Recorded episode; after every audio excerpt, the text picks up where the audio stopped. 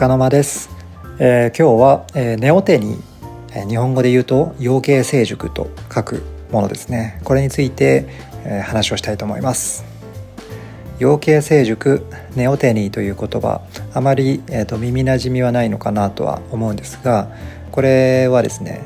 今私が読んでいる「ヒューマンカインド希望の歴史」という本の中にも、まあ、出てきた言葉でその前にはですね、まあ、同じ、えーと、狐を犬にするっていう話を昔2年前ぐらいに NHK の番組で、えーと、見たことがあるんですが、まあ、そこで初めて私は、えーと、耳にした言葉ですね。えーまあ、すっかり忘れてたので、まあ、それを思い出して、まあ、その時に、えーと、見たものが面白かったなと思ったので今こう録音しているという感じです。2年前に見た番組でやっていたのは犬、まあ、犬に絞ってたかな、うん、犬が人間にすごく共感する生き物だというその実験をするために、えー、犬と飼い主、まあ、これをペアで、えー、同じ部屋かな同じ部屋ですね。で犬はただ飼い主を見ていると。で飼い主は100から7引くっていう計算を、まあ、ずっとさせられると、えー、そうするとストレスがかかるんですよね。100引く7は9393引く7は何でしょう？86かな。これをずっとひたすら繰り返していくとすごくストレスかかってきてでその時に、えーと、心拍だったかな。なんかあの体内指標を測っていてでそれを見ているとどんどんどんどんこう計算していくごとにストレスが上がっていくことがこう分かるんですね。で面白いのは全く同じことを犬にもしていて犬はもちろん計算しないんですけどで耳栓もさせられてたのかな犬は。耳栓というか何も音が聞こえないようになってたと思うんですけどただその飼い主の表情をずっと見ていてで飼い主がどんどんどんどん苦しい感じストレスを感じてくると犬の心拍とかストレス度合いも上がってくるっていう傾向があるってことが分かっただからこれは本当に人間に対して犬があの共感できる生き物だっていうことを示しているっていうような実験だったんですよね。これってねどの動物でもできるわけではない犬はやっぱりこう人間の良きパートナーってよく思われますけどやっぱりこういったところにもすごく現れてるんだなっていうふうに思うんですがじゃあこれって何でそういうふうに犬はそういう能力を手にしたんだろうかっていうこととして、えーと「希望の歴史」っていう本の中でも出てきますがえー、とロシアの実験で銀狐をえー、犬にするっていう実験があったんですよね。それは銀狐ってものすごく獰猛なあの動物らしくて人にあの懐くとかそんなことは絶対ないような、まあ、接する時は本当にあの噛まれても大丈夫なようなあのやつを身につけてあの接さない接していかないと本当に危険だみたいな、まあ、そういう動物、まあ、狼みたいな感じですかね。その銀狐の中からちょっと人懐っこいなんか弱々しいっていうかあんまりこう野生獰猛ではないっていうような個体が、え、いくつかこう出てくるのでその個体同士を掛け合わせていってっていうのを何回かやっていくと犬になるんじゃないかっていう実験をしたところ4代目とかって言ってましたかねあの本の中では。あの犬みたいな特徴が現れ始めたと。もう耳が垂れ下がって尻尾も普通キツネとか下がってるけどそれが上がって、ね、喜ぶと尻尾振るみたいな。で目も愛くるしい顔になってきてとか、まあ、そういう変化が現れていってでそれを続けていくと本当にもう犬みたいになっていったという実験がありましたと。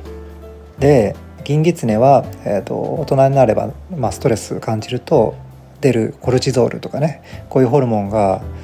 あるんですけど養鶏成熟していったこのキツネは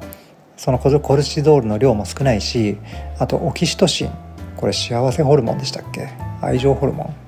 のオキシトシンが増えたと明らかに増えてきているとこのオキシトシンっていうものが共感性とか社会性とか、まあ、そういうものを増長するまあ、そういう能力を手にすることができるようになってきたということみたいですね。でさらに面白いのは養鶏成熟していない普通の野生のキツネと養鶏成熟してきたキツネを比べるとまああの成長とともに普通頭も成長するじゃないですか、まあ、脳が、えー、成長してくるとか。野生の場合は子供の時は成長するけどもう大人になると脳は成長しない。もう学ぶことができない。っていう風になってしまうらしいんですね。でも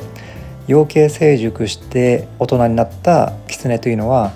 大人になってからもいろんなことを学べるようになったと。